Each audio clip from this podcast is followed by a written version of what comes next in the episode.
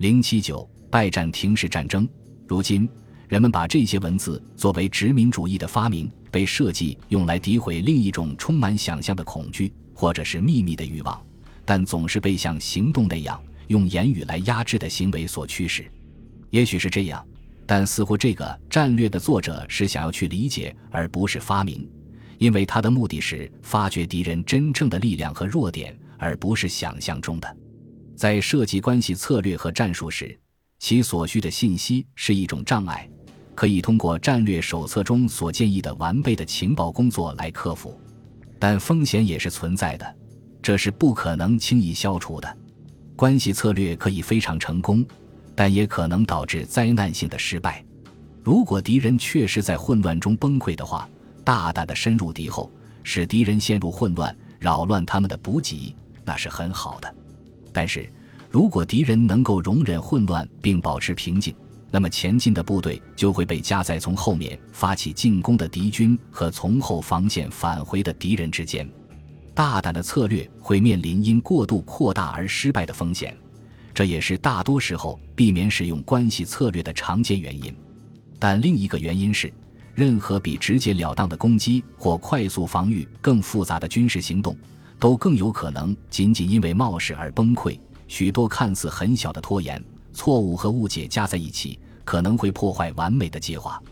这在任何军事行动中都是如此，但更多时候是为了把握稍纵即逝的时机，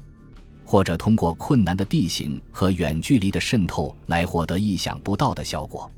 因此，战略遵循一个中间路线，非常强调通过侦察和间谍活动来收集情报。但建议采取谨慎而非大胆的行动。关于战术本身的讨论始于对骑兵单一的战线过长的批评，特别是长矛轻骑兵。作者解释说，他们会被不同的地形扰乱，在远离战地指挥官的地方很难被控制，甚至可能会出现逃兵。此外，单线作战没有战略深度，也没有弹性，因为它后面没有第二条战线，也没有像阿瓦尔人那样的作战预备队。所以，如果这条战线被包抄或被破坏，就没有办法补救了。但是，为什么会有人赞成从单线作战开始呢？这个问题在战略中没有被提出或解答，因为它太明显了。这并不是说一条长长的队伍看起来比任何更具深度的队形更令处在平坦或较低的地面上的敌人印象深刻，而敌人的骑士们则肩并肩的站立，并延伸至地平线上。这只会给那些对当代战争一无所知的敌人留下深刻印象。这是一种罕见的阵型，英国人在遥远迁徙途中有时会遇到，但拜占庭人从未记录过。引人注目的原因很简单：那条单排的长队不需要事先训练，就能教会每个人如何在不同的队形中迅速占据自己的位置，以及如何根据命令进行个别移动，以改变整个编队的形状。比如深化队形，使其变成更长或更短，或者更浅更长的行列，甚至完全不同的形状。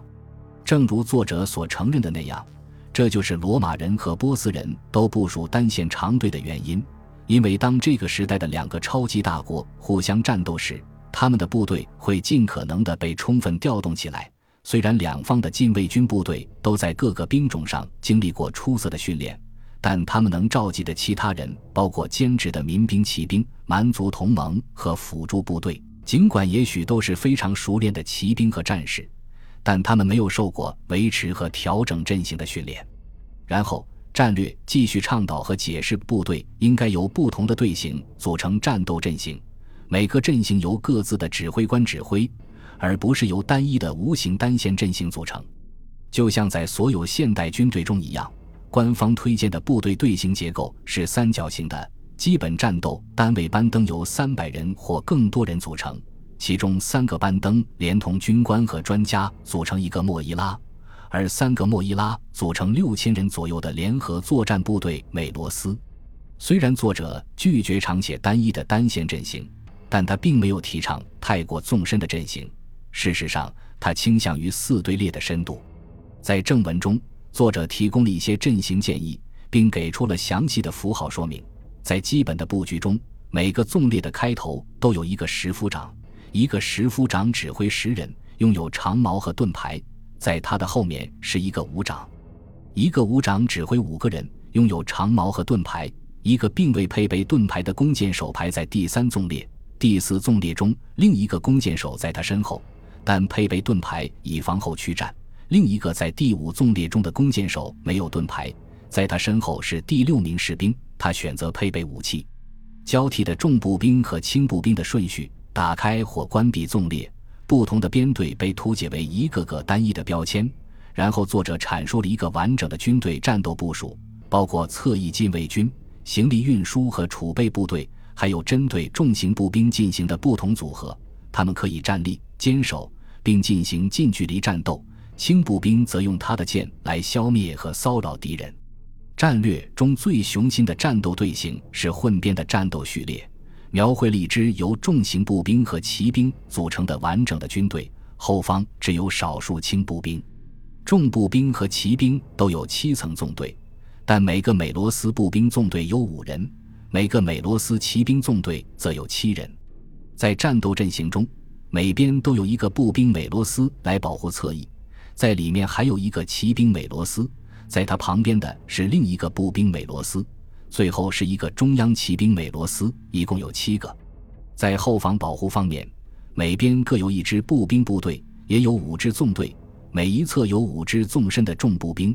最后一排只有五名轻步兵，所以每边的两个外侧纵队实际上是十三纵深，不过是两个独立的单位。这样就留下了一个巨大的空间。在队列的后部有五个美罗斯，但是没有敌人可能会冒险进入，因为骑兵可以轻易地对付这样的移动目标。人们可以很容易地想象这样一个编队将如何战斗。敌方的骑兵依靠力量和冲锋。会与坚守在地面上的重型步兵的盾牌和矛相碰撞，一个依靠大量步兵的敌人会撞上其射手们射出的飞箭，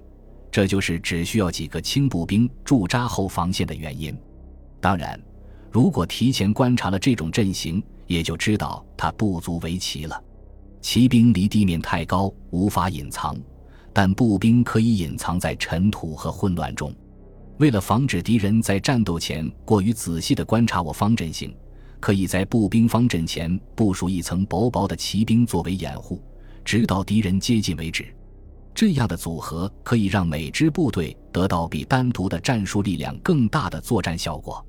但是，战争中没有免费的礼物，而且他们付出的代价是经受更多的训练。正如战略正确指出的那样，这种阵型需要不断的训练。无论是人还是马，驻守在河上的舰队人员也需要专业精神。他们的任务除了监视和巡逻外，还要负责运送士兵、马匹、大炮和补给品，并要驻守着等待并抵抗遥远河岸对面的敌人渡河。这是战略第十二卷 B 部分中插入的五个段落的主题。这些段落通常被称为 De Fluminibus Trasiendis，即关于河流的过境点。最近。人们认识到了它们的重要性，并对其进行了清晰的解释。在《战略》一书的观念中，江河舰队的价值超过了海上舰队的价值，因为在半个多世纪的时间里，除了零星的海盗和海上劫掠者之外，没有任何海上敌人。而莱茵河和多瑙河上总是有危险的野蛮人。在作战上，将正面进攻与支援、伏击或突袭相结合，由河运舰队在敌人后方发起进攻。是利用拜占庭人在组织和计划方面相对优势的一种极好方式。事实上，在与布勒加尔人和保加利亚人作战，派部队通过黑海进入多瑙河攻击他们的后方时，这就已经成了拜占庭人标准的作战程序。从战术上讲，抵抗敌人渡江需要专门的训练，因为要在遥远的河岸上攻击警戒和部署好的敌人。用现代的说法。本集播放完毕，感谢您的收听，喜欢请订阅加关注，主页有更多精彩内容。